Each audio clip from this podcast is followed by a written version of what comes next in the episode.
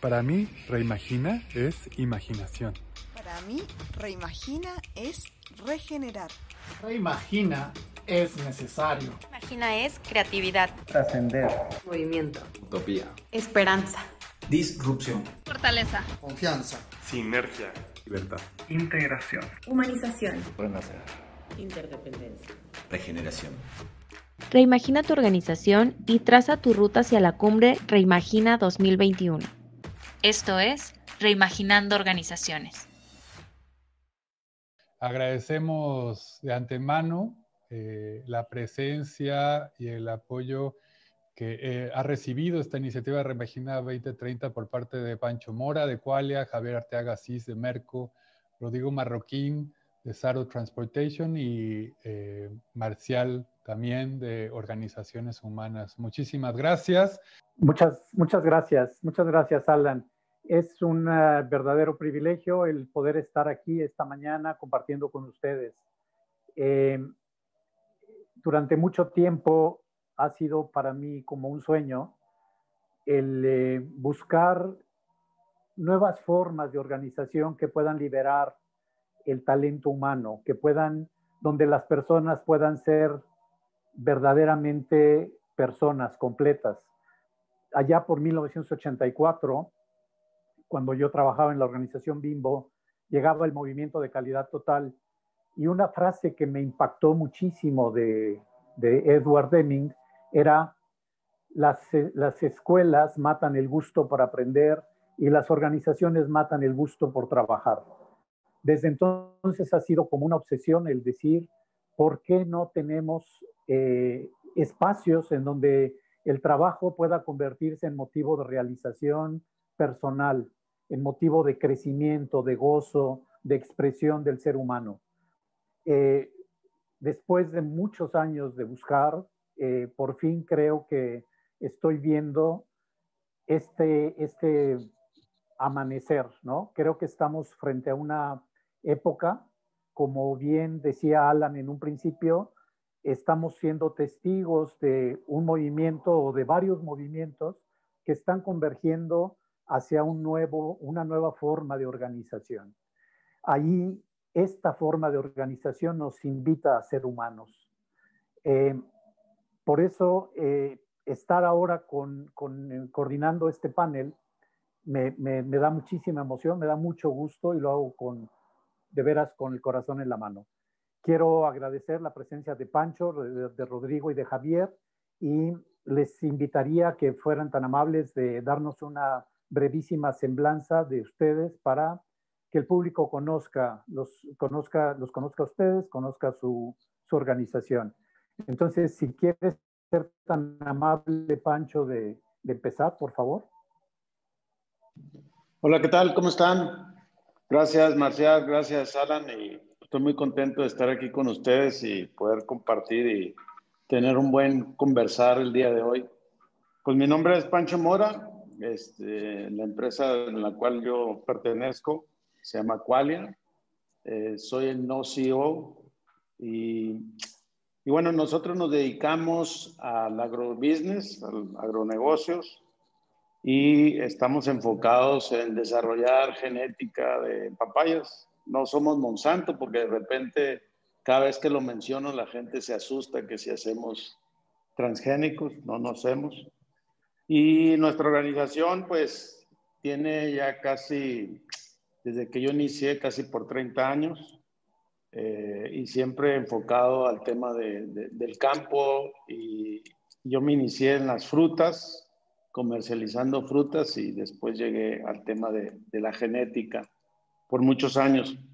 Eh, nosotros nos encontramos en Colima, en México, eh, y, y, bueno, pues desde acá pues trabajamos todo con seres hum humanos y con las plantas que también pues son como seres humanos. Entonces tratamos a las plantas como si fueran humanos y, y, estamos muy contentos y nos apasiona mucho lo que hacemos porque nuestro propósito es mejorar la alimentación y la salud. Gracias. Muchísimas gracias, Francisco. Rodrigo, si fueras tan amable.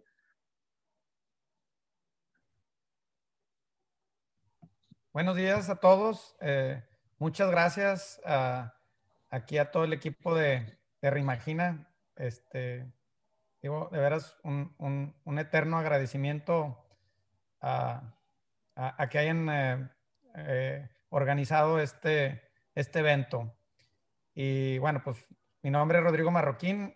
Eh, nuestra organización nos dedicamos principalmente al, al, transporte, hacemos transporte terrestre entre los países de México y Estados Unidos. Eh, hacemos un poquito de logística y empezamos en 2004 con bien, bien chiquitos, bien chiquitos y ahorita ya somos casi 500. Eh, me da orgullo de, decirlo de esta manera porque recientemente preguntaban que cómo le hemos hecho. No, no sé. Este, creo que lo principal que hemos hecho es este, eh, parte de lo que vamos a platicar ahorita girado alrededor de, la persona y pues me da orgullo que seamos tantos. Este, hay buenas, buenas tablas en la, en la organización este, y ahorita les platicaré más. Y bueno, muchos retos que ha habido ahorita con, con la situación actual, que, que, también, este, que ahorita les, ya, les, ya les platicaré. Eh, pues me, enorgullece la, la, organización y el trabajo de todos los colaboradores que, que estamos hoy en día. Yo, mi puesto actual, eh, no, no, lo tengo tal cual definido, pero estoy en la, en la parte comercial y ayudo en todo y soy experto de nada. Muchísimas gracias, Rodrigo. Muy amable. Javier, si fueras tan amable. Buen día, gracias Marcial y felicidades a todo el equipo de Reimagina. Este, muy buen evento, muy ad hoc a, las circunstancias. Eh, mi nombre es Javier Arteaga, soy el director de desarrollo en Supermercados Merco. Este, es una cadena, Merco es una cadena de supermercados en el, en el norte del país, específicamente en Nuevo León y Coahuila. Somos 3.000 colaboradores en 30 tiendas y este, me enorgullece decir que, que, es una empresa guiada en un propósito y nuestro propósito es ser el mejor supermercado para trabajar en México. Eh, hace unos años nos, nos, dimos a la tarea de eh, tratar de alinear el propósito de la empresa con el propósito de la persona y, esto nos ha llevado en un camino este, muy positivo y benéfico, creo yo, para, para todos, principalmente en, en, hacer que la, tratar de hacer que la empresa sea un medio para que la persona cumpla con su propósito personal. Estupendo, maravilloso. Muchísimas gracias. Entonces, vamos a empezar con, el primer punto, el primer eh, tema. A ver, eh, muchas empresas, muchas organizaciones hablan de poner a la persona en el centro. Todo mundo dice, lo más importante es la gente, eh, etcétera. Pero del dicho al hecho hay mucho trecho, ¿no? Pocas organizaciones realmente han demostrado esta inversión, ¿no? De dejar de ver a las personas como recursos para verlos como humanos con recursos para ver a la persona en toda su dignidad, en toda su grandeza, en todas sus posibilidades. Eh, son organizaciones que ya no contratan mano de obra, sino que ven a la persona como un ser integral y le dan la bienvenida al ser humano. ¿sí? Entonces, yo quisiera plantear esta cuestión. Eh, ¿Qué papel juegan las personas ahora en este contexto, en este siglo, en esta complejidad, ¿qué papel juegan las personas en las organizaciones? ¿Cómo lo ven ustedes? ¿Es, es la, la, la, organización la que debe de ser una plataforma para la humanización de las personas? ¿Son las personas las que humanizan la organización? ¿Qué relación hay entre humanización de organizaciones y humanización de las personas? ¿Por qué es necesario hacer esto? Ese sería así como el primer tema que me gustaría que abordáramos. ¿Cómo lo, cómo lo juzgan ustedes? ¿Cómo ven ahora el papel de las personas en la organización y por qué se necesita humanizar las organizaciones. Quien quiera empezar. Si me permites, Marcel, ahorita Adelante. Que, comentabas esta pregunta, este, me, me acordé del tema de la idea que alguien en algún momento o la serie de circunstancias, ideas, personas, nos contó un cuento en el que la vida y el trabajo eran cosas muy distintas. Este, y, se hace un mundo distinto en el trabajo, porque acá las, reglas son otras, y, este, y aunque haya democracia afuera, adentro no. Y entonces se desapegó mucho de la vida del trabajo. Este, y, y yo creo que, este, mira, si, si, pasamos la mayor parte de nuestra vida despierto, este, trabajando, tenemos que hacerlo más apegado a la vida. Este, y, yo creo que en, base a eso este, y, a, otros eventos este, más recientes, nos ha hecho replantear este cuento que nos creímos todos este, y que, y que este, tenemos que formar la vida dentro del trabajo y que, que, hablemos de un solo concepto de vida y que el trabajo sea un, unas horas dentro de la vida. Yo, yo, yo, yo creo que tomando desde base ahí, este, eh, creo que agarramos el concepto de, de, humanizar el área laboral. Sí, o sea, vida y trabajo no están separados. No bueno, no, no ocurren, ¿no? Sí, así es. Eh, el, el, el, la pregunta es, ¿por qué nos creímos ese cuento, no? O sea, ¿por qué de alguna manera creamos organizaciones en donde vida y trabajo eran cosas diferentes? Había que trabajar para vivir, ¿no? Muy bien, ¿quién más? Eh, yo, yo, pienso que, que, al final hay una responsabilidad de la empresa, ¿no? Yo, y del empresario, es decir, de los accionistas. ¿Qué, ¿Qué, es lo que quieres hacer con, cuando tratas de humanizar la organización? Porque todo parte de ahí. Si, si esa idea o esa inquietud de, de, de humanizar a una organización, pues depende primero de la empresa, que es de los empresarios, y esto llevarlo sobre la mesa a, la organización para que todos nos creamos que podemos humanizar la organización. Y yo creo que cuando se hace esa sinergia, donde hay una, una, una inquietud de los, de los accionistas, del, del CEO, y decir, bueno, esto, esto se puede, es bueno para todos, porque esto no está peleado con el tema financiero ni nada, es, es parte de un todo. Eh, y cuando la gente nos creemos que sí se puede humanizar y que es que verdaderamente es, eh, es real y de manera congruente, con coherencia, pues todo el mundo al final vivimos con que la organización pues es, es un ser vivo, ¿no? Es una, es una, una sociedad que colabora con, con, personas. Y entonces cuando tú creas ese ecosistema, entonces el colaborador se cree que sí es, es un tema, es posible humanizar la empresa y los accionistas también creen que también se puede hacer. Entonces yo creo que, que es un conjunto de todo. Igual vamos a hablar de si el huevo, la gallina o el pollo. Pues aquí son las tres cosas. No puede empezar alguien que decir, un colaborador va a decir, bueno, ¿y cómo se humaniza a la, a la organización? Perdón. Entonces, siempre nos topamos con que, ¿quién empieza primero? Yo creo que esa inquietud, una vez que la tienes, pues llevarla a cabo y, y, se puede, se puede avanzar porque pues yo creo en las personas y desde ahí, desde esa creencia, de esa confianza, humanizar se van dando los, los pasos y se van generando pues un ecosistema. Fíjate que es muy importante lo que mencionas, porque a veces hay la intención o la idea de que vamos a transformar la empresa para que algún día la empresa pueda ser ese eh, espacio, ese contexto donde podamos vivir felices, ¿no? Donde podamos humanizarnos las personas. Y creo que esto que tú apuntas es muy importante. Nos vamos humanizando. En el camino de ser humanos vamos humanizando la empresa, y humanizando la empresa nos vuelve mejores seres humanos. Entonces, un gerundio, ¿no? Es atreverse a ser humano mientras vamos construyendo la empresa que queremos, ¿no? Muchas gracias, Francisco. Eh, Rodrigo, ¿qué, ¿qué, aportarías tú a esta, a esta pregunta?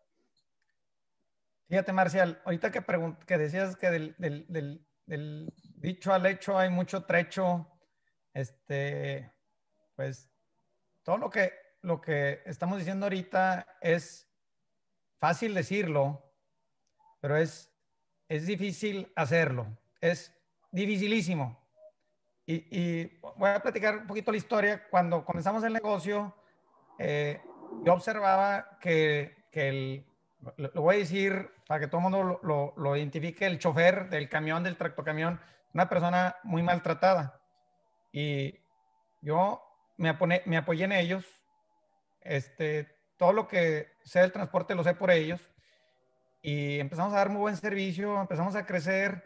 Y en esta aventura eh, creciendo, pues ya no se podía, ya no se podía, este, ya no tenía ese contacto con la persona que tenía al principio. Invitamos a otros colaboradores donde se fue perdiendo, se fue deshumanizando lo que ya teníamos, Marcial. Y cuando digo que es difícil es porque hay personas que no se la creen, no sé si a la cultura que hay en, la cultura actual, no, no, no voy a decir nada más en, en México o en Estados Unidos, pero mundial, en seguir el estilo anterior de dividir la organización de la persona. Y pues finalmente las personas hacemos la organización o la organización somos las personas. Y seguimos avanzando y seguimos creciendo este, por, por, por azares del destino. Y un día reconocí que habíamos perdido esa humanización y fui corriendo con, con, con, todos los empleados y les dije, oigan, ¿qué quieren hacer? Vamos a hacer lo que ustedes quieran. Y ya no se la creían. Y por eso vuelvo a, vuelvo a comentar que luego es difícil. Este, es fácil hacerlo y pues para, para hacerlo voy, a, no, no, no, me voy a extender mucho en este comentario, pero para hacerlo creo que hay que tener mucho amor, digo, además de empatía y, y, este, y prudencia y, escuchar, este, hay que tener mucho amor para poderla humanizar, para poderla regresar. Este, ¿Cómo y por qué? Este, pues ya son otros cuentos. Pero eh, volviendo al tema, ¿por qué humanizar? ¿Por qué regresar? Pues este, creo que ahí es, es todo para todos, es regresarle la contribución y la colaboración de regreso y ahí es donde ya divides, quitas la división, perdón, de organización y, empleado, sino más bien este, colaboración.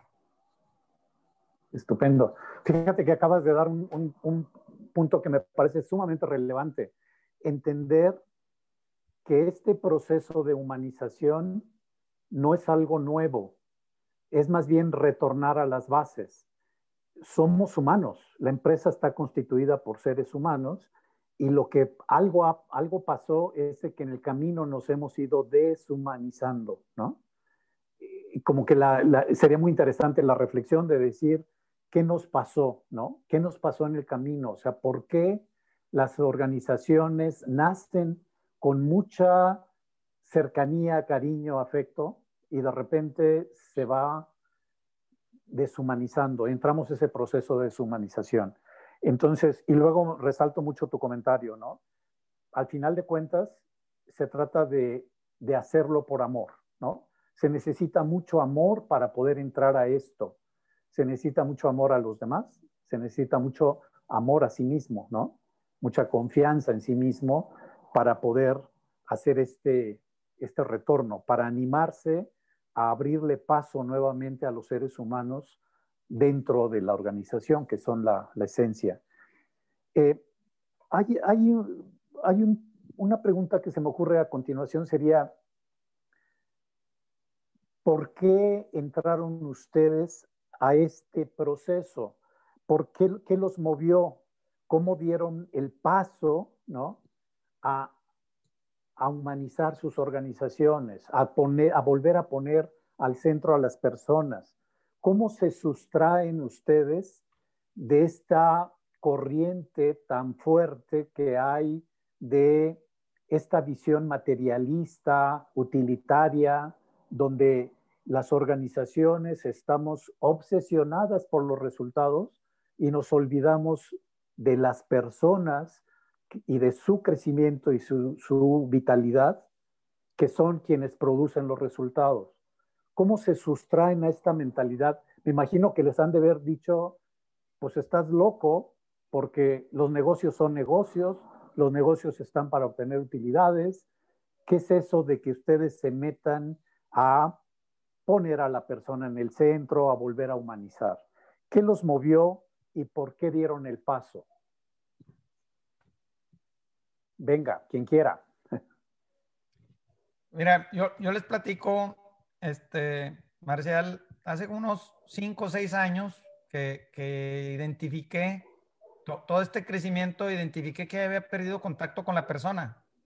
Eh, éramos más o menos como 65, habíamos nada más tres personas en, en la oficina y los demás estaban en, pues, en, el viaje, ¿verdad? El, colaborador que luego me enseñaron ellos a no decirles chofer, el chofer es el que cualquiera que se trepa atrás de un volante, ¿no? Nosotros somos operadores, operamos una máquina y entonces ahora es operador o conductor y dándoles el respeto que ellos, que ellos han pedido de, de, de reconocerlos como operadores, tienen una vida muy difícil y este, que eso creo que es lo que en, en, en, un inicio identifiqué y el que nos sirvieran ellos a la empresa no, nunca pasó, siempre fue al revés. ¿Qué les, ¿Cómo los apoyábamos y qué les dábamos para que, para nosotros, para que la organización los sirviera a ellos? Entonces, crecimos ya cuando, cuando llegamos a 100 empecé a pedir ayuda porque digo, oye, esto ya, ya se me fue de control, ya no los, ya no tengo ese contacto, ya no, ya no hay esa cercanía y ahí empecé la, la, la, la búsqueda hasta que recientemente me pasó un evento donde me di cuenta que, pues, esta, de lo que estamos hablando de humanización, el invitar a, a, personas que querían ya controlar a la persona, medirla, tener todo este, militarizado, voy a decir, sumamente disciplinado, este, nos fue transformando, nos fue deshumanizando y ya no, nunca, nunca consideramos a la persona hasta recientemente. Y entonces estaba un día meditando y, y me doy cuenta que el problema que estaba generando toda esta deshumanización era yo. Y oye, yo soy el que, yo soy el que, el que está mal aquí, porque pues, no puede ser que uno y otro vengan y se vayan y, y la verdad es que el problema era yo porque no estaba escuchando, no estaba entendiendo y, y, el, el haber invitado a todos estos colaboradores que nos ayudaran a, a, manejarlo, yo a decir a manejarlo, este, fuimos controlando y fuimos separando y midiendo lo que comentabas ahorita, puro, puro número. Lo que queremos era pegarle el número. Digo, oye, ¿en qué momento me cambié el número si al principio ni me importaba? De, hecho, lo, lo, regresamos a lo que era en un inicio y, este, y cuando veo eh, la problemática entre un, un, equipo y otro, este, que luego hay competencia, le digo, oigan, ¿quién les está exigiendo que entreguen o que hagan estos números? O sea, ¿quién, quién, les, quién les indicó si no se les está midiendo por, por número? Regresamos a no medirlo y ahora ha costado trabajo a que, a que se sientan que no los estamos midiendo. Por eso digo que es, que es difícil. Entonces, en mi caso fue el reconocer que el, que el, que el, que el problema era yo y es cuando les digo que fui corriendo, les digo, oigan, aquí hay un cheque en blanco, aquí pueden, díganme qué quieren hacer. Este, y lo vamos a hacer. Eh, esto fue hace como un año y medio. Y de ahí arrancamos a, a, a, otra vez a centrarnos, no nomás en, en, el operador, que siempre ha sido este, nuestro propósito, cómo, cómo cambiar este, el trato a, un operador. La mayoría de la gente lo ve como, como personas este, groseras, eh, que los ve como personas este, sucias. Eh, tengo este, eh, colegas transportistas que dicen, estas son entes de otro planeta. Digo, no, no puede ser, ¿cómo, cómo, cómo es, es, el que te trae de, comer? Este, y siempre ha sido nuestro propósito cambiar cómo, cómo se le trata a un operador, no nomás en, en nuestra organización, pero en la comunidad y en el mundo. Y estamos enfocados mucho en el operador, pues se nos olvidó el resto de, de, los colaboradores. Y ahora regresamos a que, a que sean todos. Y, y esa es este, un poquito mi, mi, anécdota o mi historia, ¿verdad? Gracias, muchas gracias, Rodrigo. Eh, Paco, Javier. Marcial, en nuestro caso, fíjate que este, es, fueron, fueron una serie de eventos pequeños, pero déjame, déjame rescatar dos que considero clave, aunque, aunque no únicos, ¿eh? Y también fue hace como unos seis años. Este, en, en el retail, en el supermercado, este, hay, hay un tema de rotación alta y, y, siempre también nos tragamos el cuento que la rotación es porque trabajas los sábados y los domingos. Y entonces nos acostumbrábamos a trabajar con rotaciones del 100% anual. Este, y, y, bueno, ¿por qué? Pues mucha parte de la industria no trabaja los domingos, los sábados parciales o no trabaja los sábados en, en, otras áreas. Y, y, nos contábamos ese cuento. Este, y, y, el tema es que nos empezamos a cuestionar, pues, ¿qué estábamos haciendo? O, o, o, o, qué hacíamos para que la gente no quisiera estar con nosotros? O sea, digo, este, eh, este era un proceso de recontratar, se nos iban, etcétera. Y entonces, este, sobre esa cuestión. Eh, y, y otro tema clave que creo es que por el 2014, 15, traíamos buenos resultados y sale dentro del, del, del equipo este, del comité, eh, pues que vamos a repartir mejores bonos a los gerentes. Y, y, como parte de las ideas ahí dijimos, oye, pero ¿por qué a los gerentes? A ver, va, va, vamos a ver este, cuánto, y salió la pregunta, ¿cuánto está ganando el que menos gana en Merco? Y, y, vaya sorpresa, o sea, este, este, digo, pues como que sabíamos, pero como que lo sabíamos, pero lo ignorábamos. O sea, este, ¿por qué? Porque pagábamos conforme al mercado. Entonces, y otra serie de eventos, ¿verdad? Pero quiero recalcar yo estos dos. Y entonces nos, nos empezamos a dar cuenta y decir, oye, este, estamos actuando con reglas de mercado, estamos teniendo rotaciones altitas, arriba, a lo mejor de mercado, este, y, y, dijimos, ¿qué, ¿qué, estamos haciendo, verdad? O sea, digo, entonces, oye, yo creo que el mercado está mal. Este, entonces, planteemos otra manera de hacer las cosas. Y de ahí este, se, fue, se fue digiriendo. Y déjenme este, decir algo que puede ser un poquito criticable, pero es una sobresimplificación. Y, y llegamos a la definición que el propósito de la persona era ser feliz.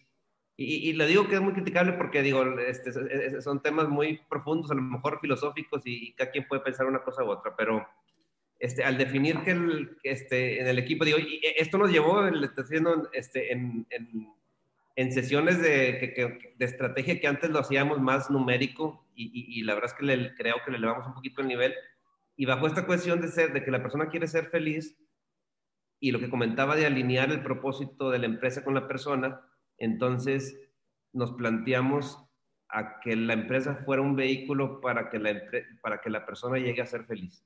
Y este, juntando con eso que te digo de la rotación y, este, y, y, y pagando sueldos de mercado, este, y, de ahí, bueno, se derivó a nuestro, desechamos nuestra misión y nuestra visión, porque este, la leíamos y, no estaba claro en qué industria estábamos o a qué nos dedicábamos y, nos fuimos a un propósito inspirador y, y, de ahí empezó la bolita de nieve, ¿verdad? Y nos dimos cuenta que, que esto iba a ser más, este, más un camino que un, que un destino y, y nos empezamos a alinear todas nuestras actividades alineadas al propósito y salieron un montón y siguen saliendo.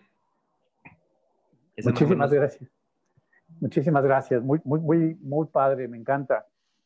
Eh, Paco, eh, yo les comparto la historia de nosotros. Empezó en el 2012 con una inquietud de los socios, eh, donde trabajábamos mucho y no teníamos ese equilibrio y ese balance entre el trabajo y la, y la vida personal. Pero aparte de eso, lo más curioso es que no sabíamos para dónde íbamos, no teníamos un rumbo claro, este, y sobre todo lo que nos movía en ese entonces, pues era, había una parte que era el dinero, ¿no? O sea, como que era así como que la regla de, de muy, muy puntual. Y entonces eh, decidimos eh, buscar un, encontrar cómo podíamos, eh, vaya, encontrar este balance y todo surgió en búsqueda de, oye, ¿qué nos puede ayudar? ¿Qué nos puede orientar sobre esa situación que estamos como en una crisis? En la que entonces trabajamos tres socios en la organización. Y, y bueno, pues surge de que, pues bueno, vamos a, a, a acudir con un consultor.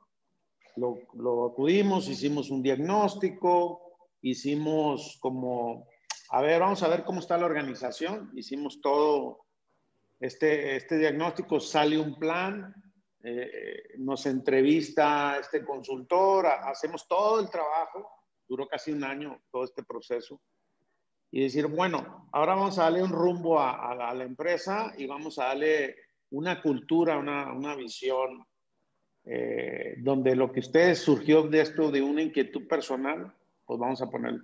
Entonces hicimos una, una organización en, en, en, papel, en, una idea, pues era así como, ni yo me lo creía, ¿no? Que, que, lo íbamos a hacer como parte nosotros poner al colaborador en el centro. Eh, y cuando hicimos esto, pues fue de manera consciente de decir, oye, pues vamos a, a equilibrar donde, pues no nomás los clientes son importantes, no nomás los accionistas, no nomás este eh, nuestra comunidad también es importante, también los colaboradores y lo vamos a poner. Y llevar a práctica esto, eh, como me, identifico mucho con Rodrigo, que, que, parece que es fácil, pero es muy, muy difícil en el caso de nosotros, este, porque ni yo sabía cómo lo iba a hacer. Hicimos un cambio de, de, de directores, eh, salió mi socio entre ellos,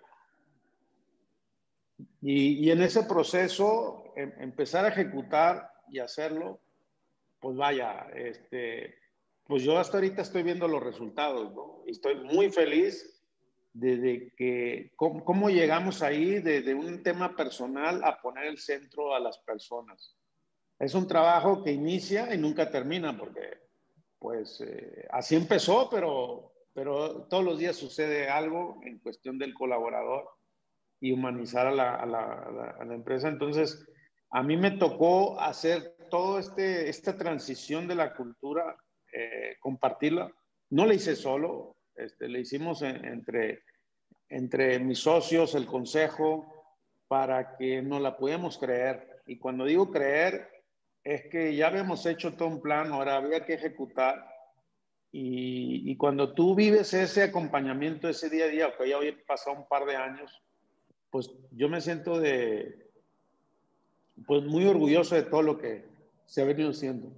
Y sobre todo que, que al final tú eres parte de, de, ese movimiento, tú acompañas y así me veo yo como un todo porque esto se, yo lo agradezco a, a, a todos los colaboradores, ¿no? Entonces, cuando realmente inicias ese proceso y dónde estás hoy, hoy yo me siento feliz porque pues parece pues como si hubiera sido un sueño y que lo, lo, ves construyendo día a día y esa transformación la vives junto con la empresa, junto con la compañía y junto con todos los colaboradores porque se convierte en una realidad de que inició por algo, por un movimiento y sobre todo es cómo das el ejemplo de, de que eso suceda, ¿no? Porque muchas veces yo saboteé eso, o sea, ese autosabotaje pues tú no lo crees, entonces regresas al pasado, este, te sientes como, en varias ocasiones fue como el síndrome del impostor, ¿será que esto va a ser verdad o no va a ser verdad? Había gente que me decía, no, nosotros no les creemos que ustedes vayan a hacer eso. Eh, hay una frase que, no, no es frase, eh, un comentario que un colaborador me dijo, oye, ¿por qué tratamos también a las personas aquí en la empresa? E, eso es un mal ejemplo, eso es mal visto. Eh, o sea, cuando te cuestionen, dices, porque somos humanos, o sea, a ti no te gustaría que te traten bien. Pues sí, pero les damos muchos beneficios. Eh, y la gente se, se, cuestiona, decir, ¿por qué nos tratan tan bien, no? Y, entonces es como sentirse raro porque lo, lo normal de todo, el común eh, dominador, es que a todos nos, nos tratan no bien. Entonces, cuando tú tratas bien a las personas, al colaborador, pues también se preguntan por qué, por qué lo hacemos, ¿no? Entonces es algo que, que al final, digo, te cuestionas, te cuestionas y dices, pero pues qué padre, ¿no? O sea, y esto no está peleado con un tema financiero, ¿no? Esa es parte también de, un todo, porque entonces cuando tú creas esa riqueza consciente y la compartes con todos los colaboradores, porque entre todos la hacemos la, riqueza, no, la, hace una persona, la hacemos todo en conjunto. Y yo creo que, también eso, esos beneficios, cuando todos los vemos de manera transparente, clara, pues entonces vamos creyendo y construyendo todos esto. Muchas, muchas gracias, Francisco. Eh, eh, oyendo ahorita ustedes tres, me surge como esta reflexión, cómo la transformación de la organización siempre pasa a través de la transformación de las personas, de los que dirigen, ¿no? Y creo que en, la constante en, en, ustedes es, tuvo que pasar por mí, tuvo que, yo tuve que ser sujeto de esa transformación, yo tuve que hacer esta metamorfosis, ¿no? Creo que en tu caso es muy, muy evidente cómo eh, a partir de un profundo estado de insatisfacción en, en la forma de vivir, los lleva a replantearse y a decir, tiene que haber algo más, ¿no? Tiene que haber alguna forma de volver a humanizarnos, de volver a equilibrar vida y trabajo. Y esto tiene una implicación inmediata y directa con la organización, ¿no? Es a partir de la transformación personal cuando empezamos a preocuparnos por los demás, por, por transformar, por impactar la vida de los demás. Y creo que lo, lo menciona muy claramente Javier cuando hay este alumbramiento para decir, es que el propósito de los seres humanos son, es ser felices. Entonces ya empezamos a pensar en el otro. Hay un descentramiento para empezar a, pensar en cómo le ayudamos a los demás. Y resulta que cuando alineamos propósito personal con propósito eh, organizacional, pues se hace como, es como esa reacción en cadena, ¿no? Se hace esa, esa chispa, se desata el dinamismo, etcétera. Y me llama mucho la atención el comentario de Rodrigo también en el sentido de que otra vez, la empresa nace siendo humana. Hay un contacto, hay un cariño, hay un entendimiento, un conocimiento. Sin embargo, con el crecimiento, lo normal es que pasemos a la fase de burocratización, de control, etcétera. Y resalto esa frase de de repente nos vimos con personas controlando personas, ¿no? Entonces, eh, igual esta, esta fase o este momento de volver dentro de sí mismo para decir, la causa de la deshumanización en la organización soy yo, ¿no? Es decir, encuentro como esa, esas constantes, ¿no? Si, si quisiéramos entonces preguntarnos, ¿no? ¿Cómo iniciar la humanización de la empresa? Pues sería, empieza con que tú te atrevas a ser humano, te atrevas a vivir plenamente, te atrevas a que tu vida y tu trabajo no estén disociados. Eh, quiero, quiero preguntar, eh, a ver, ¿dónde, ¿dónde estaban? ¿sí? Que de alguna manera creo que ya lo han respondido. ¿Dónde están y a dónde quieren caminar? ¿Hacia dónde ven ustedes? ¿Hacia dónde quisieran llevar la organización? En este proceso de humanización.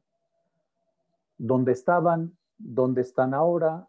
¿Dónde, ¿A dónde quisieran llevar la organización? De alguna manera, cuando nos metemos en este camino es como entrar a algo incierto y a veces el camino se va dibujando sobre la marcha, ¿no? Pero aún con esto, con estas inquietudes o con esta indefinición, ¿A dónde quieren llevar la organización? ¿Cómo se imaginan su organización en los próximos 10 años? Marcial, nosotros con, con la idea de tratarle de quitar lo subjetivo al tema, este, creamos un índice de bienestar. Digo, la verdad es que nosotros somos muy, venimos de una cultura muy administrativa y medimos bastantes cosas. Y, este, y, y bueno, pues está el tema que en el estado de resultados, o en el balance más bien general, no aparece este, el activo más importante que decimos, que es la persona en las empresas, ¿no? Entonces, eh, oye, vamos a embarcarnos en esto, ¿cómo lo medimos? Entonces creamos un índice en el que medimos em, salud, educación, eh, cultura o ambiente laboral y ingreso, eh, ingreso de la persona.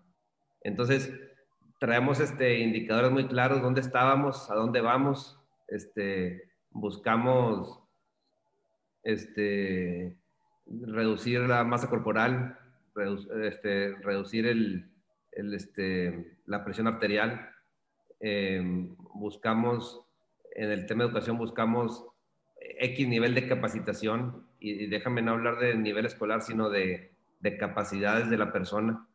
Eh, buscamos que, que, que nuestra cultura laboral, que evaluamos semestralmente, llegue a X puntos y nos vamos poniendo metas. Y, y, finalmente buscamos que nadie en la empresa gane menos de X. Y, y déjame eh, ahondar en este que, que eh, hace tres semanas logramos ya el, el, objetivo inicial, lo acabamos de subir. Este, nos habíamos planteado que nadie en la empresa gane menos de dos mil pesos en la semana. Para que se den una idea, en el, en el retail el promedio de andar en, en 1500, 1450, 1500. Y ya lo logramos, este, y, y ahora nuestro nuevo objetivo es 2500. Y, y, así en cada uno de estos rubros este, traemos ahí este, objetivos, este, algunos este, que pensamos inicialmente inalcanzables, pero, pero pues paso a paso, año a año, queremos que... Entonces, eh, nosotros en el de dónde venimos, a dónde estamos, lo estamos tratando de medir y, quitarle, hacer objetivo los objetivos, intentando, vamos. Gracias, muy amable. Muchas gracias. Rodrigo.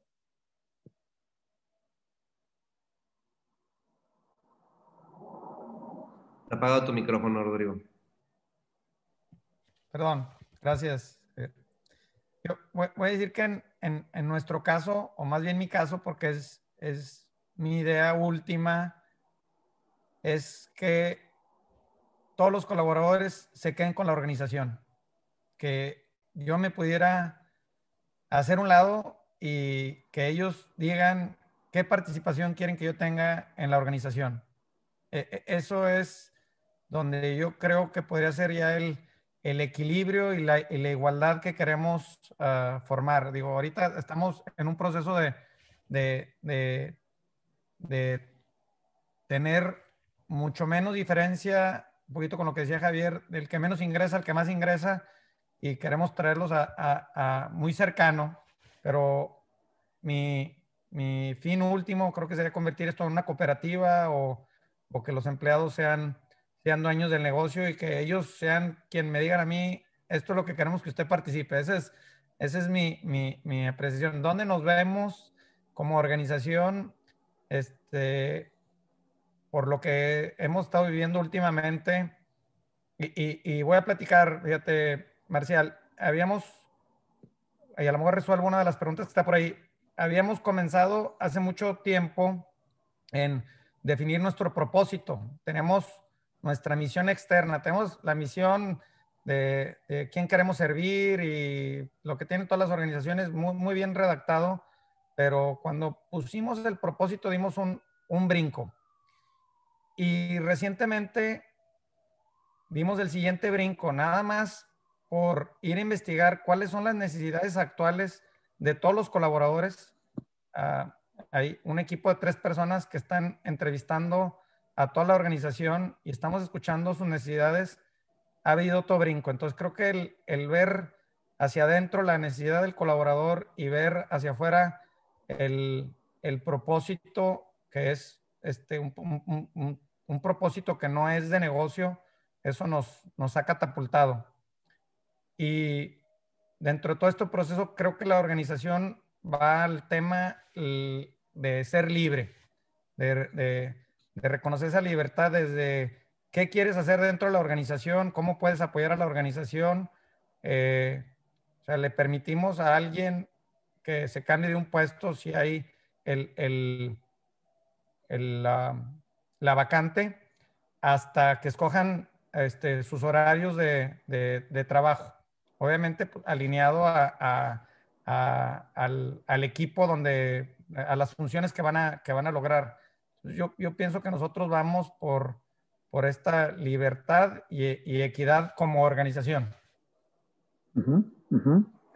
Sí, muy bien, muchas gracias. Qué bueno, tocas, tocas un tema que es, ya lo están preguntando, acerca de cuáles son las cualidades humanas que las organizaciones están dispuestas ¿no? a, a colaborar para humanizar.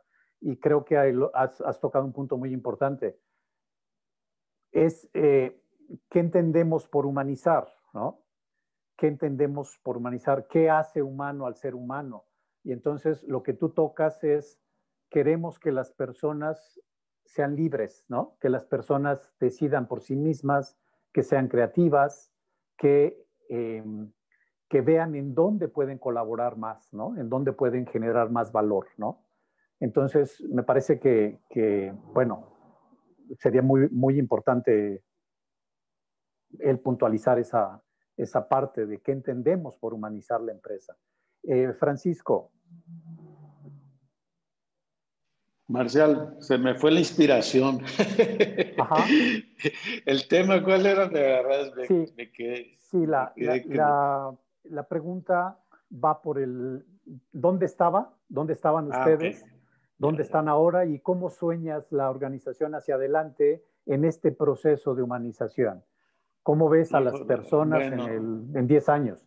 Sí, bueno, yo tengo, y son varias cosas que pasan por mi cabeza, pero mi, mi, mi visión y mi sueño es que sea una empresa autogestionada, donde los colaboradores deciden el rumbo de, y la visión y la estrategia de, de, la organización, donde la no imposición pues no, no, no, no aplica, una descentralización total desde los salarios, salarios justos y transparentes que hemos iniciado un proceso, donde las personas pueden decidir cuánto, cuánto quieren ganar por lo que, lo que aportan, por lo que hacen, Em, donde el, el, no CEO, pues esta figura también desaparece, que también hemos iniciado una, una transición de dejar un coordinador y no un líder que tenga autoridad sobre las personas, ¿no? Ni la organización como tal.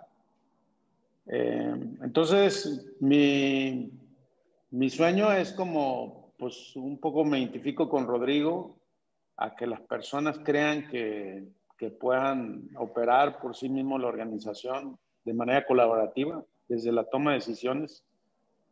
Eh, entonces, esta parte humana, donde la gente pueda expresar lo que siente, lo que le disgusta, lo que, lo que puede hacer mejor, donde puedas tener una, un espacio para conversar abierto, humano. Y entonces, regresando a la pregunta, me quedé cuando se me fue, como decimos en México, se me fue la onda es que me quedé con la idea de, de, esta parte porque es humana, ¿no? Yo creo que humanizar esta parte de, de cómo hablo desde mi, de mi sentir, de, mis emociones. Yo creo que esta parte, yo la veo que tiene que ser natural, ¿no? Eh, pero no estamos impuestos, nos cuesta trabajo y a mí también me cuesta trabajo a veces expresar estos sentimientos, estas emociones, donde viene la parte, pues ahora sí, humana como tal, eh, entonces, mi visión es, bueno, un poco, y, regreso al tema de Rodrigo, como que la empresa, pues sí me ocupa, pero me ocupa en, lo, realmente donde pueda aportar yo valor y no donde, donde yo hacía todo de todo, ¿no? Y estaba en todo. Entonces, eh, estamos en este proceso y, lo estamos construyendo y es muy interesante. Parece que no se puede, pero sí se puede porque cuando tú crees en ti y, tú te pones nuevos retos y desafíos, pues y los pones sobre la organización, todo el mundo lo vamos construyendo y nos, vamos, lo, lo vamos creyendo. Yo así lo veo, no tengo miedo porque también da mucho miedo en qué va a pasar, cómo se va a destruir esto. Eh, existe como todos estos mitos y yo no veo riesgos, ¿no? Yo veo más que un proceso de aprendizaje para lo que tú quieras hacer en el futuro, pues tienes que confiar, ¿no? Tienes que ver las cosas como son. ser realistas, eh, ser una empresa humanizada no quiere decir que no vas a ver la, la, realidad, vas a ser pesimista, tienes que ver lo optimista, lo realista, lo, es ese optimismo, pues todo, todo cuenta, todo suma. Eh, pero bueno, yo creo en eso, sin miedo. Estupendo, estupendo, Francisco. Muchísimas gracias. Fíjate que, sí, perdón. Ah, es que ahorita, ahorita, que decías de humanizar, este, me acordé de un ejemplo que, que voy a decir, pero me, me da pena. Y, y, déjame, y, déjame, poner el concepto de humanizar ahorita que preguntaban. Este, déjame traducirlo por esta ocasión al término alinear, siempre y cuando tu propósito sea humano, déjame decir humanizar, alinear. Este, y, el, y, el, y el, el ejemplo banal que te digo que, que, me da pena porque así estaba, es que eh, un día una cajera de nosotros, de las que cobran en el supermercado, este, le, le, dice al gerente que mañana es el festival de su hijo en la escuela, su único hijo y la cajera tiene 10 años con nosotros. Y entonces pide permiso para, para faltar, para mover el horario. Este, y el gerente no se lo da. Este, y lo que pasa es que al otro día la cajera no viene y, y deja de venir. Este, y entonces, ¿qué, qué, digo, ¿qué pasó? Bueno, uno, el gerente dice, bueno, pues este, yo tengo un objetivo que cumplir y lo tengo que hacer con, con este, con esas personas y, y, yo tengo que definir y, y, alcanzarlo así. Pero lo que logró fue deshacerse de un buen colaborador.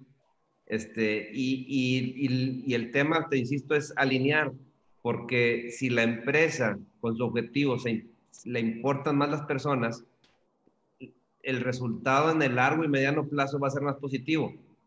El gerente creyó que el otro día iba a sacar la chamba, ¿verdad? Pero no pensó en la chamba de todo el año o del, o del resto del tiempo, ¿no? ¿Por qué? Porque dice, yo mañana puedo cobrar, ¿verdad? Pero el tema es, ¿vas a poder cobrar todos los días? Este, y entonces, digo, a, a, a lo mejor, digo, resulta banal y resulta, pero, pero, pero el tema es cómo en lo, cómo en lo práctico hacemos que alineemos este, la, lo, lo que necesita la empresa con lo que necesita la persona. Claro, claro. Perfecto, maravilloso. Sí, sí, al final de cuentas, eh, cuando confiamos en las personas, cuando apostamos a la creatividad de las personas, a la libertad, a la responsabilidad de las personas, seguramente van a encontrar maneras de alinear, ¿no? De, de, de encontrar esta alineación entre las necesidades, los anhelos, los objetivos personales y los organizacionales, ¿no? Cuando no consideramos a las personas, pues alguien tiene que eh, ordenar, ¿no? Alguien tiene que hacer este ajuste, ¿no? Y ya me imagino a ese gerente, pues, en las grandes dificultades que, que, se mete, ¿no? Eh, quiero, quiero sumar un poquitito a lo que están ustedes diciendo. Cuando lo que, yo, lo que yo hago o lo que yo estoy impulsando es este tema de organizaciones humanas mucho del trabajo que yo estoy haciendo lo encuentran en www.organizacioneshumanas.org. ¿Y qué entiendo por organizaciones humanas? Esa es esa organización en donde el ser humano tiene posibilidad de humanizarse, de, de, que cada día de trabajo sirva para que salga más consciente, más libre, más responsable, más comprometido, más coherente consigo mismo.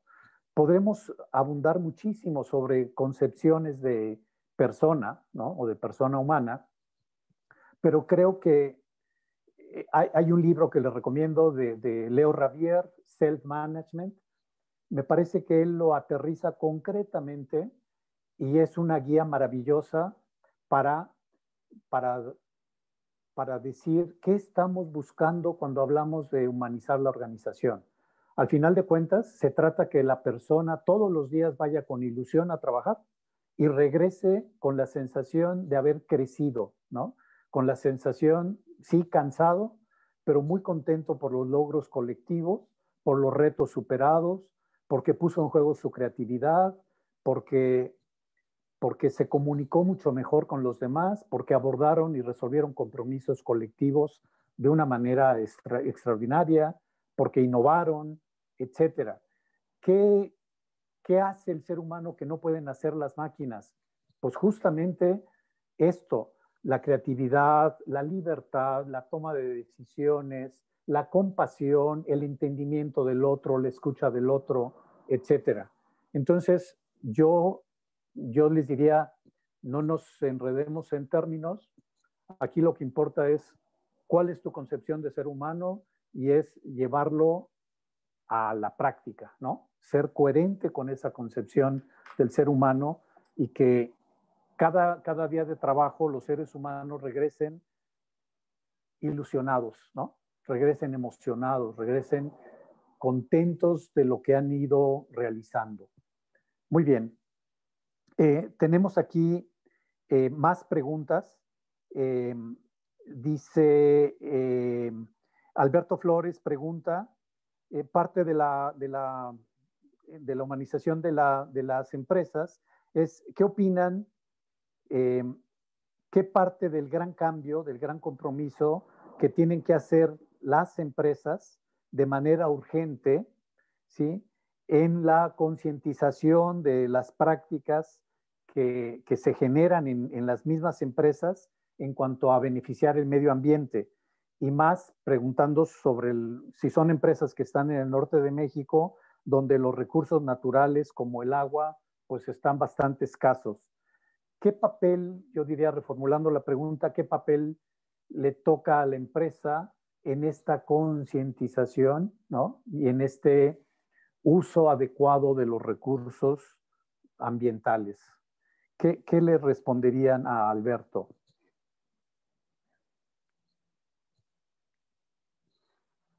en nuestro caso, Marcial, este, después de esta exploración nos topamos con capitalismo consciente y, uno de los temas que, que, le sacamos es que no teníamos nosotros bien nuestro mapa de stakeholders, o sea, quién era, y no teníamos en el radar el medio ambiente.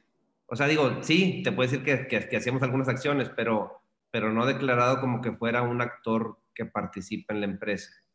Este, hace tres, cuatro años lo, lo, declaramos y como te digo que acá todo se mide, lo empezamos a medir. Este, y entonces tenemos una tabla de stakeholders en donde aparece el medio ambiente y entonces, ¿qué empezamos a, a, medir? Y, y, al medir, este, tratar de mejorar y de juntar más. Este, en nuestro caso, este, un subproducto importante es el cartón y entonces empezamos a, a apretar en el reciclaje de cartón. Ahora también, los últimos dos años, empezamos con, con este, los programas de reducción de CO2 este, a nivel anual. Entonces ya tenemos un objetivo de reducción de CO2 a nivel anual y entonces ya tomamos las decisiones un poquito más en base, en base a eso. Este, nos hemos movido, por ejemplo, en base a eso nos ha, nos ha llevado a, a usar menos gas y a, este, y a utilizar más este, electricidad, que, que, ahorita es cuestionable porque a lo mejor se genera de, de, hidrocarburos, pero bueno, apostándole que en un futuro no sea tanto así. Este, y por ejemplo, en el tema de transporte nos ha llevado a movernos, este, ahorita tenemos pilotos de movernos a diésel, de movernos un poquito a gas. Y, este, y, y bueno, este, y creo que el primer paso importante es que lo tenemos declarado como un stakeholder y lo estamos midiendo. Y, para mí ya, bueno, pues está la puerta abierta, digo, no, este, poder llegar más logros con eso. Muy bien, muchísimas gracias. ¿Quieren agregar algún comentario, eh, Rodrigo? En el, en el, caso de nosotros, eh, honestamente, no lo tenemos así como una, una parte de una estrategia o parte de la cultura. Lo que hacemos es cosas de manera consciente, ¿no? de, cuidar el agua. Nosotros trabajamos con, en la agricultura para hacer la genética, pero somos conscientes ahí con las cosas. Hay un tema orgánico, que si utilizas químicos o no. Nosotros es como una, lo, interpreto yo como una manera más consciente de hacer las cosas, no, no como tal, eh, midiendo como lo hace Javier en Merco, que lo, lo hacen muy bien y lo miden nosotros como tal no, no tenemos nada, entonces no, no, tengo mucho que aportar porque también tengo que ser sincero en este tema, pero creo que es uno de los retos que tenemos que incluir en nuestra organización y, y ver qué podemos contribuir al tema del medio ambiente. Muy bien, muy bien.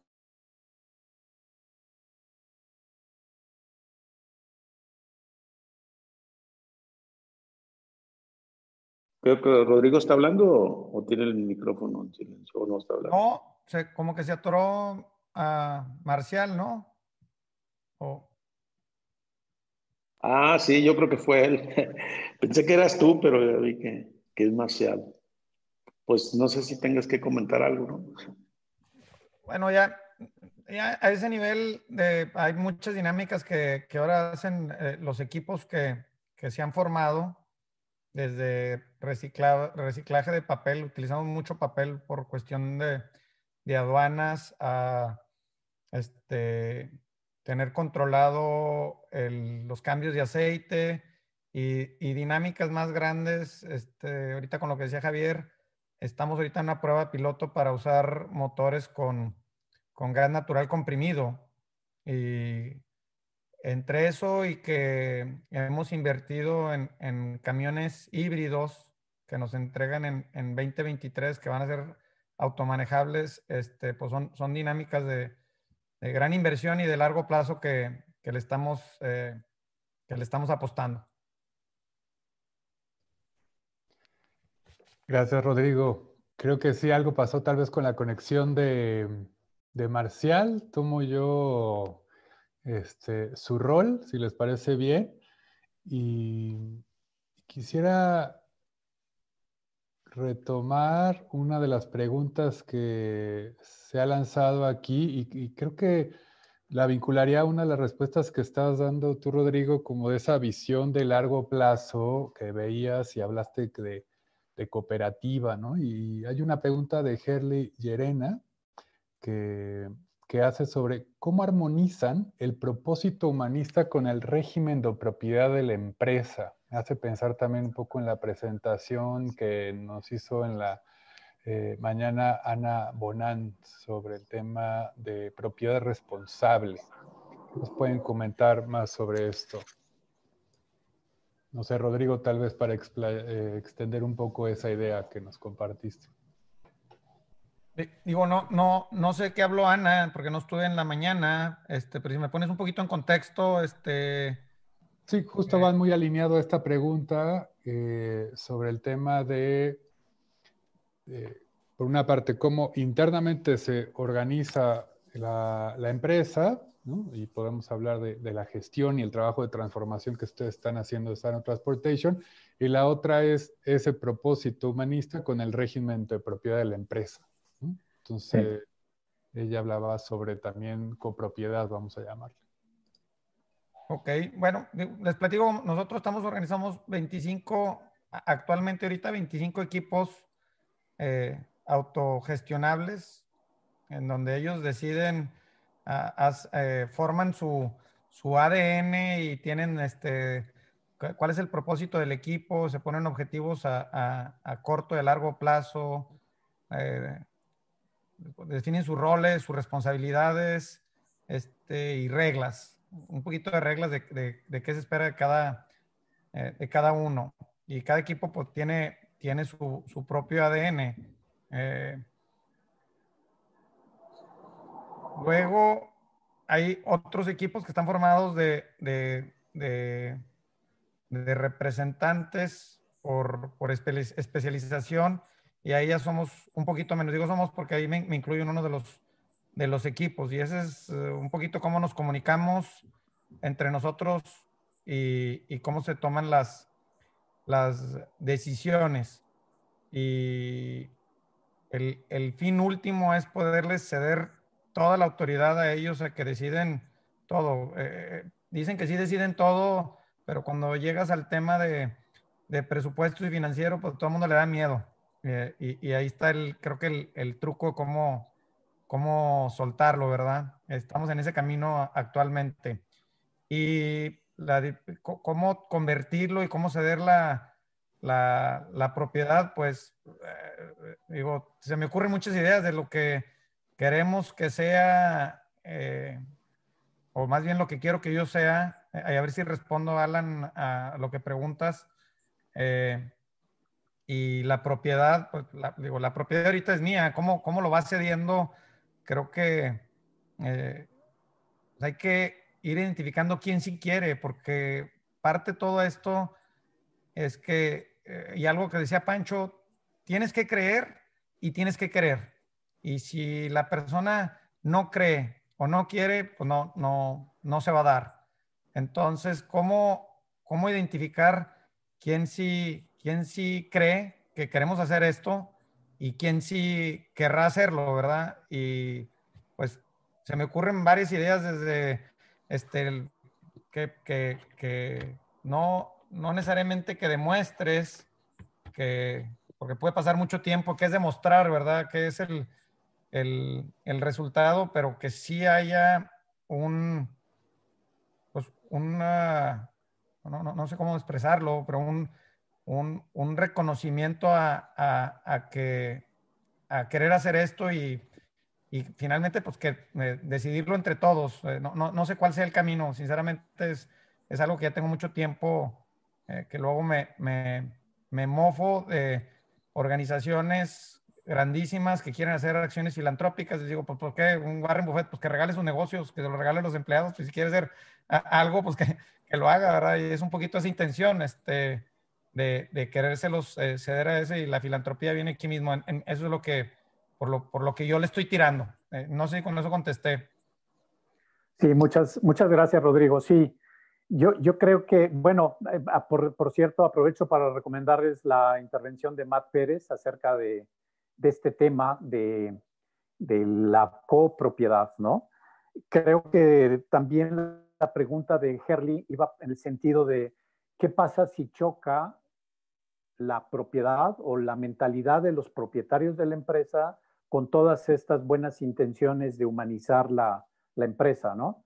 Y creo que, que ahí también, eh, bueno, desde K2K, eh, si ustedes ven en, en K2K Emocionando, .com van a encontrar casos documentados de cómo, qué ha pasado cuando, hay, cuando la propiedad no quiere, o los propietarios, diríamos, no quiere o no comulga con, esta, con este propósito de humanizar la organización. Igual, como decía Rodrigo, es necesario que quien tiene la propiedad de la empresa eh, quiera y crea en esto. Si no, es muy fácil como eh, desequilibrar todos estos esfuerzos de transformación. Muy bien. Eh, pregunta Miguel Salas sobre cómo eh, cuando reconocemos a las personas, cuando las ponemos al centro, cómo, cuál es el impacto que tiene esta nueva mirada sobre las personas, cuál es el impacto en el rendimiento del colaborador, y en la rentabilidad de la organización.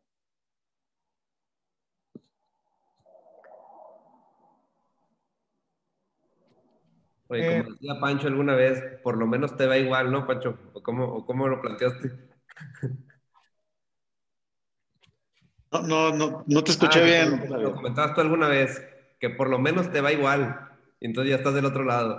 Ah, sí. sí. Creo que, bueno, yo en una ocasión hablamos porque Javier y yo ya tenemos un par de años que nos conocemos en, el movimiento de capitalismo consciente, por cierto. Y, y nosotros cuando decidimos hacer esto, mmm, vaya, no lo hicimos por dinero, humanizar la empresa y ponerla en el centro. Eh, al final no fue un tema de que nos moviera el dinero, porque al, es muy difícil, al menos para nosotros, Mucha gente nos preguntaba, bueno, ¿por qué lo están haciendo? ¿Cuánto van a ganar? ¿Cuál va a ser la rentabilidad? Y, la verdad, la respuesta de mi socio mía es, es que a nosotros no nos movió eso, nos movió realmente el sentido de humanizar y tener esa conexión para después sería la, la, la parte de rentabilidad y financiera, lo que aporta un colaborador es muy importante, pero viene esa consecuencia, ¿no? Entonces yo creo que, que todo lo que tú hagas va, va, a tener su contribución, su cosecha. Como nosotros nos dedicamos a la agricultura, ponemos una semillita y eso va a venir a, a contribuir. Este, y bueno, pues en esta parte de la medición de cada colaborador, pues yo creo que todos contribuimos, es por equipo, eso es lo que yo creo, y en esos equipos contribuyen de manera eh, individual, pero el trabajo es un resultado en conjunto de todos y, y eso es lo que se tiene que medir de, de, esa manera. Según yo, así es como lo interpreto. Sí, me llama, me llama mucho la atención tu comentario, Francisco, y, y yo puedo dar fe de porque he platicado con tus colaboradores y, y ellos han sido, me han dicho, pues, me han dicho, ¿no? la última reunión que tuvimos ahí, nada más con, con ellos, con ellas, este, me decían es que es que Francisco era muy duro, era, era muy difícil, eh, dirigía de una manera muy fuerte, etcétera, ¿no? Y luego empezaron con, con, este tipo de ondas raras y no le entendíamos y no sabíamos qué, qué quería. Pero de repente vimos que había realmente una intención de ver por nosotros. Y entonces nos dimos cuenta que todo el esfuerzo por velar por nuestro bienestar no era por dinero, o sea, no era, no estaban apostando por el retorno de la inversión, pero fue este esfuerzo desinteresado lo que acabó ganando nuestra confianza, lo que nos convenció que efectivamente esto era que lo estaban haciendo por nosotros y no por la rentabilidad. Y cosa curiosa, cuando nos convencimos de eso, la rentabilidad se va para arriba, ¿no? O sea, esta lección es, es una lección para mí de oro, ¿no? Entender que hay que hacer lo que hay que hacer en la organización porque es lo correcto, porque lo merecen las personas. Y cuando eso sucede, las personas se dan eh, generosamente, ¿no? Y ponen en juego todo su talento, toda su emoción, todo su corazón, toda su creatividad. Y los resultados se dan por añadidura. Pero, por contra, cuando hay una intención oculta de decir, con esto voy a hacer rentable la empresa, con esto voy a ser innovadora la empresa, fracasa el, esfuerzo porque la gente entiende perfectamente bien que no hay un compromiso con ella, que lo que estás buscando es una forma sofisticada de llegar a los resultados, ¿no? Nada más que es una forma más sutil o más perversa, ¿no? Muy bien, muchísimas gracias. Eh, hay más, más preguntas. Eh, tiene que ver con, eh, dice Verónica Lamarca, dice, en este proceso, cuando hablan de humanizar, ¿cuán, ¿cuán aceptado realmente está el costo del aprendizaje, de la inclusión, de la diversidad y del error? Es decir, indudablemente que este proceso de humanización conlleva estos costos. ¿Cómo los, cómo los lidean ustedes y qué tanto, cómo los han encajado, diríamos, en su organización?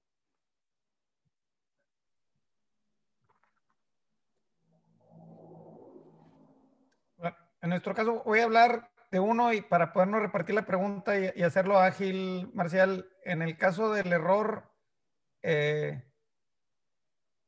las contrataciones que hacemos de, los operadores, pues ya los contratamos con, experiencia, no tenemos un, plan de entrenamiento para manejo, pero no tenemos un plan de entrenamiento prácticamente para nada. Entonces vienes, eh, el equipo decide quién se suma al equipo y de ahí aprender a prueba y error. Y pues estamos en, en un negocio, cuando estamos hablando de aduanas, que hay errores eh, eh, financieros garrafales y hay otros errores en, logística también garrafales, que se nos queda un embarque atorado de un cliente que urgía por, por un error de dedo este, y no tener cuidado. Entonces entran y te, dan una, una explicadita, oye, ten cuidado con esto, no te equivoques con este número, esto es importante, pero de ahí en adelante es, este, equivócate. Equivócate. Y vamos a ver qué pasa. Y entonces hay mucho amor, a nadie se le ha despedido por equivocarse. Nunca, desde un inicio. Eh, eh, y ha habido errores eh, pues, garrafales, garrafales digo, de, no, de vida o muerte, pero garrafales de, que digo, a ver si no perdemos al, cliente por, una cosa tan sencilla. Y pues los entrenamientos nos han costado también, en la, por ejemplo, en la parte comercial, permitir a alguien que empiece a comprar y vender y que le encuentre al, al, modo de cuál es el, el, porque hacemos mucho, mucho flete en el momento, o sea, lo vendemos en el momento, está disponible, lo vendes en el momento, entonces es, es oferta y demanda y que le encuentren al, al modo, pues también es, es, un costo de oportunidad y lo dejamos que pase. Y bueno, ¿qué, qué, qué es lo que causa esto? Un, un gran aprendizaje muy, muy rápido. Y, y ese es el, el, en, el, en el caso de, de nosotros en, en cuanto a los errores. Muchas gracias, muchas gracias. ¿Quieren completar, este, Javier? Sí, en, en, el caso de nosotros, digo, y en el caso mío lo voy a poner, es que se ocupa mucha, mucha paciencia. Este, es un proceso que va día a día, va avanzando. Y se logra, pues, generando confianza, que tú confíes en, en, esto, porque realmente lo primero que, o sea, como yo era, era muy desesperado, quizás sigo siendo desesperado, inquieto, pero cuando tú empiezas a ver ese, ese acompañamiento que es un, es un aprendizaje, porque la gente es, eh, está la metáfora de la bicicleta, te vas a caer y te vas a subir y eso nos pasaba a todos cuando, cuando usábamos bicicleta, cuando éramos pequeños y es que este proceso humanizar así es, no, no, hay otro camino. Hay veces que te desesperas y dices, bueno, pues esto no va a avanzar, hasta aquí tenemos que llegar. Eh, y cómo es que los equipos van generando esa confianza, van viviendo porque tienen que confiar entre ellos. Eh, y, y bueno, pues por ejemplo, en mi caso, hacia toda la organización yo confío en todos. Y el proceso eh, ha sido pues muy interesante. Yo me divierto mucho porque me río en el buen sentido de la palabra y no, es que me burle de ellos. Es que cuando tú sueltas y das un paso atrás y ellos dan un paso adelante, empieza ese proceso poco a poco y, y en realidad ahí va, se va humanizando este proceso, ¿no? Y todo el mundo vamos creando eso, pero al final te la tienes que creer, ¿no? Padrísimo. Muchísimas gracias. Muy bien. ¿Quisieras agregar algo, Javier? Este, no, pues yo estaba pensando que, este, ¿por qué nosotros no lo ponemos en esos términos? Y yo creo que porque, digo, la empresa en la que participo, que es una empresa familiar, tiene 72 años. Y, y el tema viene, yo creo que, incluso antes de, estas, de esta nueva filosofía, era una empresa ya paternalista. Entonces, este, digamos que siempre ha sido muy difícil este, que te salgan. Este, y entonces eh, creo que eso desde el, desde el origen paternalismo lo hacía más humano en el sentido de que está aceptado que te equivoques, este, pero no que no intentes o reintentes, ¿no? Entonces digo, yo no lo pondría en, en términos de, de, así de que aceptar porque el humano es diverso y se equivoca, nosotros nos vamos más al, al, al, que tiene ganas, lo capacitamos. Este, y este, creo que no lo tenemos así declarado filosóficamente qué vamos a hacer con esas cuestiones, sino como que es parte de, de la inercia que traíamos. Sí, sí. sí fíjate que, que, ahorita que hablas, eh, creo que es muy importante hacer esa clara diferenciación entre paternalismo y humanización, ¿no? creo que es, estamos hablando de dos cosas diferentes. Cuando hablamos de humanización, hablamos de que las personas sean cada vez más libres, más responsables, que tomen mejores decisiones, que asuman las consecuencias de sus actos, que, que aporten, que creen. Entonces, hablamos de ir como a la, a la esencia. Muchas organizaciones dicen que ponen a las personas al centro porque ponen una serie de beneficios o de ayudas alrededor de las personas, ¿no? Vamos a poner guarderías, vamos a poner comedor, vamos a poner transporte, vamos a, dar canastas de Navidad o, o, vamos a poner cursos de cocina, ¿no? Digo, todo eso es maravilloso, pero aquí estamos hablando de ir al centro, de ir al centro de lo que hace humano al ser humano. Y lo que hace humano al ser humano es eso, el, comunicarse con otros, el conversar, el negociar, el asumir estas decisiones, el buscar nuevas formas de operar, todo en beneficio de un propósito común. Entonces, creo que, vale mucho la pena esa, esa diferenciación. Eh, son las, las 12.21 y estamos así como en la fase de terminar, de, ir cerrando. Me gustaría mucho darles la palabra a cada quien como para como para dirigirse ahora a las personas que están viendo ahora el panel y que lo verán seguramente eh, en la videograbación. Yo quisiera invitarlos a que pudieran hacer así como qué mensaje le darían a las personas que, que están iniciando, que ya tienen un poco esta sensibilidad, pero que están iniciando. ¿Qué, les recomendarían? ¿Qué desde su experiencia, qué les compartirían a los otros? ¿Qué harían distinto? Para que más personas, más directores como ustedes se animen a poner a las personas al centro. Entonces, les doy el eh, micrófono y quien quiera empezar, ¿qué recomiendan? ¿Qué, mensaje le dan a estos directores para que se animen a dar este paso? Pues yo, yo lo que les recomendaría, a ver, yo creo que si tú tienes una inquietud, una idea, primero que nada, pues Visualiza cómo es que la quieres hacer, qué es lo que te inspira a hacerlo, qué te imaginas que se convierta esto en realidad.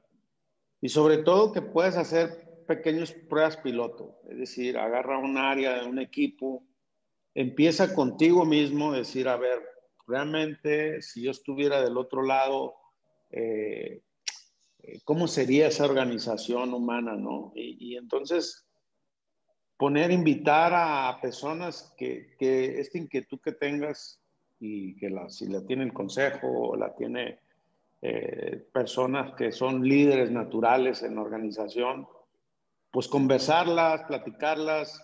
Eh, hay muchos casos en, en, la red, este, por aquí se han recomendado varios. Eh, y bueno, e, eso al final te va a inspirar en, en dar esos pequeños pasos de autoconfianza de ti mismo y, sobre todo es que llegará un momento que, que, puede ser que te dé miedo y es normal. Y si te da miedo es que va por buen camino. Yo creo que todos los que hemos hecho eh, estos pasos poco a poco, a todos nos dan miedo. Somos vulnerables, sí, inclusive criticados por otros empresarios, eh, porque entonces es como que se pierde el sentido y el propósito de, de la, una empresa, pues todo el mundo vemos lo, lo, convencional, lo común. Y, pero si realmente esto es más allá de, de, de, lo económico, de, tener un impacto en la sociedad y de contribuir de manera positiva, eh, es algo muy satisfactorio. Al final es que las inquietudes hay que aterrizarlas y puedes empezar hoy, hoy mismo, sin ningún problema. O sea, eh, realmente si sale la idea y es ir poco a poco. No hay nada escrito, eh, no hay una metodología, yo así es como lo interpreto. tienes que agarrar ideas para que tú hagas tu propia esencia de humanización de la organización. Esta es una mezcla de, un todo y es paso a paso, medirlo, ver qué resultados se, se logró ¿Qué te preocupa? ¿Qué es lo negativo? O sea, si se va a acabar la empresa con esto, si vas a perder dinero, si se van a ir los colaboradores porque no les va a gustar que los trates bien. Es decir, este, pues tratar de, de, tener esa claridad, tanto lo positivo como lo negativo, para que de los errores que pudieran salir o que pongan en riesgo, pues que los puedas aprender de ellos y te decir, ah, bueno, pues entonces ahora tenemos que mejorar en este punto. Y eso es lo bien. que yo compartiría. Muchas gracias, Francisco. Javier. Este, fíjate, Marcelo, yo, me, me, sigo sorprendiendo este, cómo se han pasado conceptos del tema militar al tema empresarial o organizacional. Y, y este, son muchos los ejemplos y, y, yo todavía descubriendo más, siguen saliendo más este, en, en cuanto vas en la, en la lectura de, de estos. Pero para, para mí el principal es el tema de la misión que, que, que, viene, que viene de un concepto militar. Este, eh, originalmente si le rascas, ¿no? Y, yo, fíjate, en, nuestro caso, yo lo que invito es, desechándola o no, conservándola, este, manejar la empresa en base a un propósito inspirador. Este, ¿Por qué inspirador? Para que anime, uno, anime a todos a, a trabajar hacia allá y lo otro, que sea una luz clara, una guía en el qué hacer y qué no hacer, este, en el qué actividades poner, cuáles quitar, a qué proyectos participar y cuáles no. este, discriminar clientes, mercados, este, etcétera, ¿no? Yo, yo, para nosotros esto ha sido una, una gran base y, y, y, siguen saliendo actividades que no concuerdan, no alinean a nuestro propósito y, y estamos ajustándola. Entonces, yo invitación, digo, déjame decir, más, más allá de echar la misión, es en, en, pensar, fíjate, no tanto, creo yo más en, en, descubrirlo que en crearlo, porque dentro de cada empresa hay un propósito este, inspirador. Gracias. Eh, Rodrigo, por favor. Bien, no, igual que Javier, este, y agregando un, una, una, cosa más, es, este, sí, tengan, los directores que se quieran animar, tengan su, su, su misión y, y, su visión bien definido, pero un propósito externo. Eh, y, y este, pienso que tiene que nacer de la, de la, de la misma organización. Un, un, un, grupo representativo puede ayudar a, a, definirlo y de ahí partir y, y, luego se puede ir, se puede ir puliendo. La segunda cosa es escuchar. E, esto lo estamos haciendo, nosotros seguimos el, el, el ahorita el, el, estilo NER y nada más por escuchar a, a toda la organización, en, en, llevamos dos meses entrevistando a toda la organización y los resultados, por incluirlos, han sido fenomenales. Eh, sin pedir nada cambio ni, ni indicar que esperamos, la gente ya se siente escuchada, dice, esto va en serio, este, están viendo las necesidades, el escuchar es para, para eh, eh, creo yo, ver las necesidades actuales de, de todas las personas y entonces eso ha causado gran resultado. Por los que preguntaban ahí que cuál ha sido el impacto, pues este, grandísimo. Estamos ahorita con todo el COVID, que está muchas cosas restringido en el, en, en, el, en el transporte, tenemos que lidiar con diferentes reglas de diferentes estados y países. Eh, tenemos el mejor resultado que nunca hemos tenido, ni, ni cuando éramos más pequeños que, que había más, más eficiencias. Entonces, eso se lo atribuyo al escuchar a la persona. Y la otra recomendación, este, un poquito con lo que decía Pancho, no les dé miedo, atórenle, no pasa nada, no pasa nada, no les va a pasar nada, Rosa. Entonces, atórenle. Que tenga más, más dudas que cómo le hemos ido haciendo, pues este, por ahí viene mi, mi contacto de, de, LinkedIn y por ahí pueden conseguir, esto, estamos abiertos, somos totalmente transparentes en, en difundir este proceso. Y está mi, mi, WhatsApp y mi LinkedIn o mi correo, el que quiera, me puede contactar con mucho gusto. Muchísimas eh, gracias. Marcial, yo agregaría que siempre te preguntes por qué y para qué lo quieres hacer. Padrísimo, gracias. Sí, yo creo que, yo, siguiendo tu comentario, Paco, creo que la clave es la persona. En este caso es tu persona. Que te hagas caso, que te atrevas a vivir plenamente, que te preguntes qué tanto estoy viviendo plenamente mientras trabajo. Que, acabes con esa disociación entre vida y trabajo y que, como dice Coldo, eh, desde las tripas, ¿no? Que te atrevas a sentir lo que estás sintiendo, con miedo, con alegría, con ilusión, lo que estás sintiendo, que eso lo conectes con el pensamiento y que lo lleves a la acción.